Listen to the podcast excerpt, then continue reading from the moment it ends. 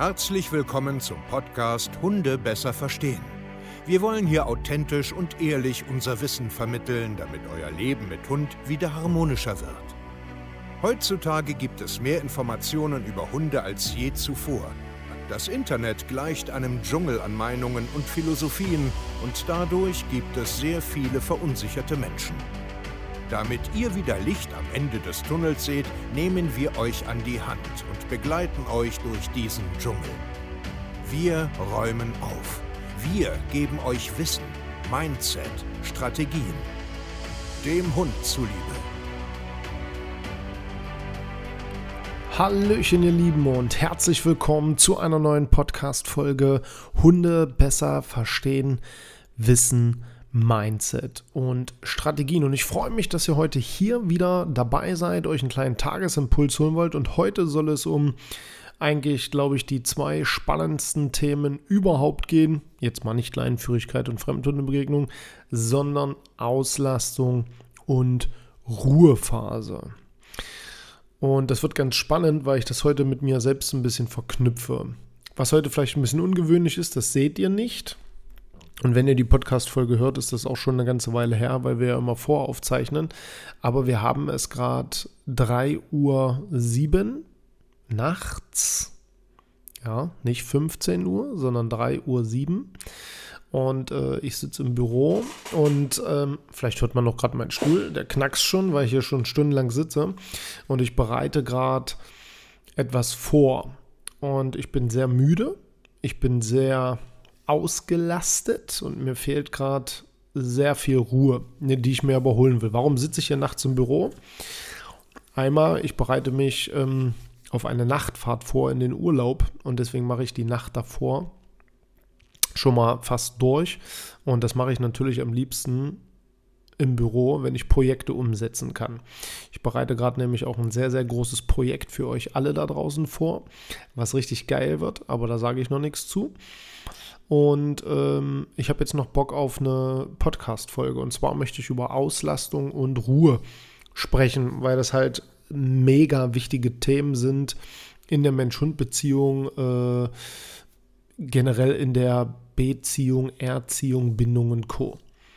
Ähm, weil da draußen stecken halt so viele Mythen drin. Ne? Du musst deinen Hund stark auslasten. Oh mein Gott, du hast eine Arbeitsrasse. Ich trinke zwischendurch mal was, also wundert euch nicht, ja. Ähm, du musst deinen Hund auslasten. Oh mein Gott, du hast einen Mali. Oh, du hast dies. Oh, ein triebiger Hund. Und nein, du darfst auf gar keinen so viel machen. Der muss auf jeden Fall Ruhe, Ruhe, Ruhe. So. Hm. Und das höre ich immer wieder. Und es gibt immer wieder Trends.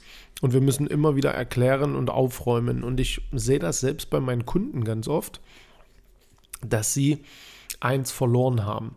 Und zwar ein wundervolles Gefühl, die Balance zu erkennen.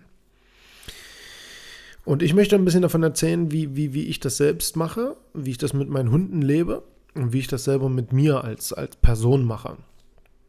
Es gibt ja nun mal unterschiedliche Hunde, altersbedingt, rassebedingt, charakterbedingt, aufzuchtsbedingt.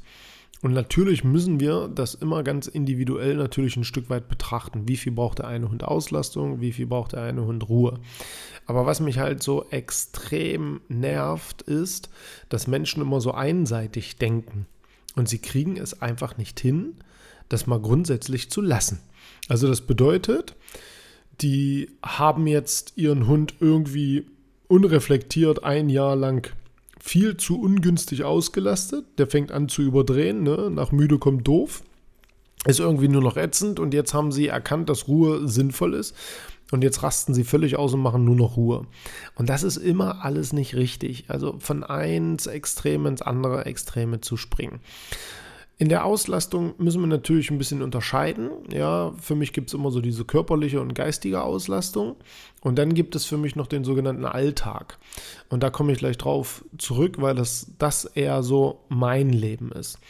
Die körperliche Auslastung, klar, wollen wir uns jetzt nichts vormachen. Das ist Laufen, Rennen, Spielen, Schwimmen. Also ne, da, wo der Körper extrem, ähm, ich sag jetzt mal, beansprucht wird. Und da gibt es natürlich die geistige Auslastung, ja, mit Hunden kommunizieren, Suchspiele, was weiß ich, Mentrailing, äh, Agility und so. Das beißt sich auch alles manchmal so ein bisschen miteinander. Also wir haben ja die, die körperliche und geistige Auslastung auch äh, schwimmend zusammen. Und das ist im Grunde genommen wichtig. Ich bin eher so der Typ, aber ich habe auch immer junge und gut im Saft stehende Hunde Hunde brauchen auf jeden Fall Auslastung.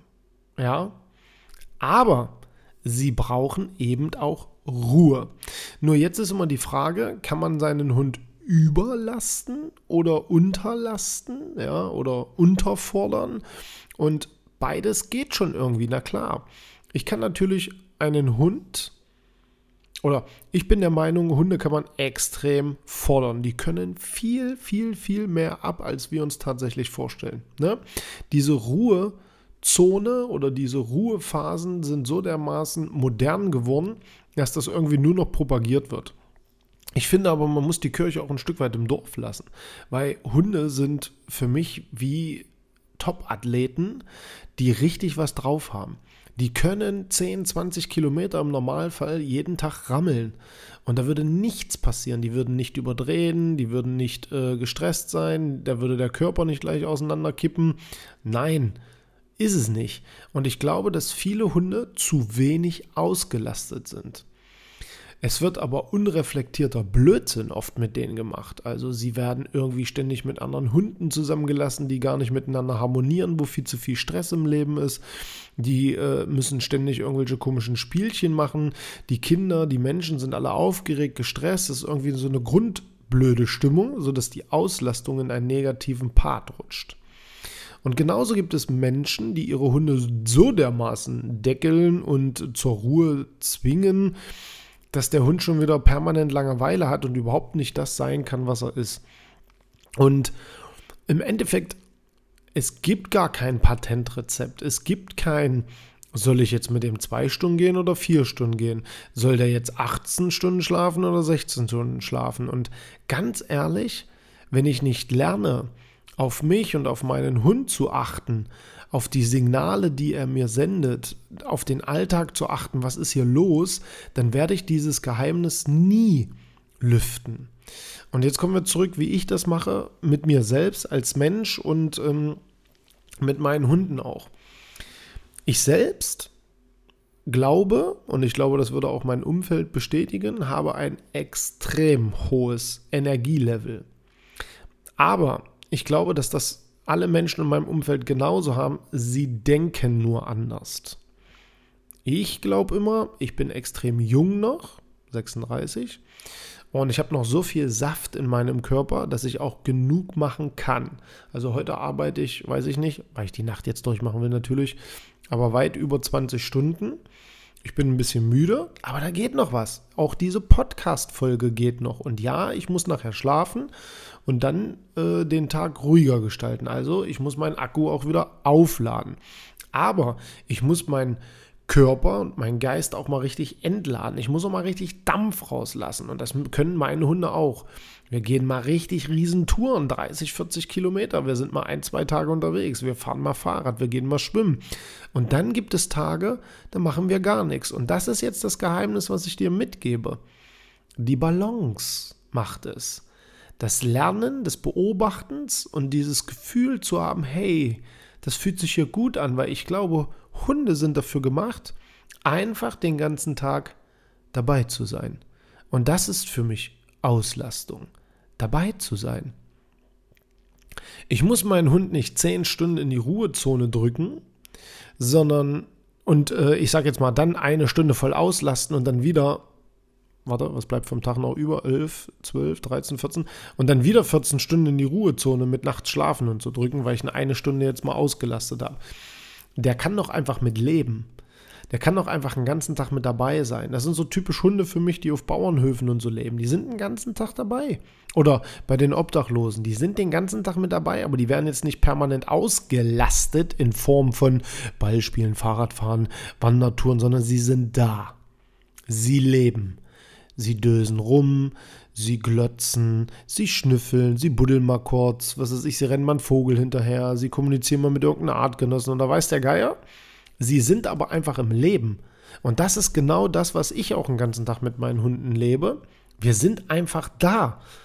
Die kommen mit mir zum Beispiel mal mit. Da fahren wir sechs, sieben Stunden quer durch Deutschland sind irgendwo, was weiß ich, Österreich angekommen, besuchen Kunden, da waren die den ganzen Tag im Auto. Dann drehen wir eine kleine Runde, gehen ins Hotel, drehen eine größere Runde, gehen äh, wieder eine Runde, gehen dann zum Kunden, fahren wieder, machen wieder eine Pause, gehen wieder eine Runde.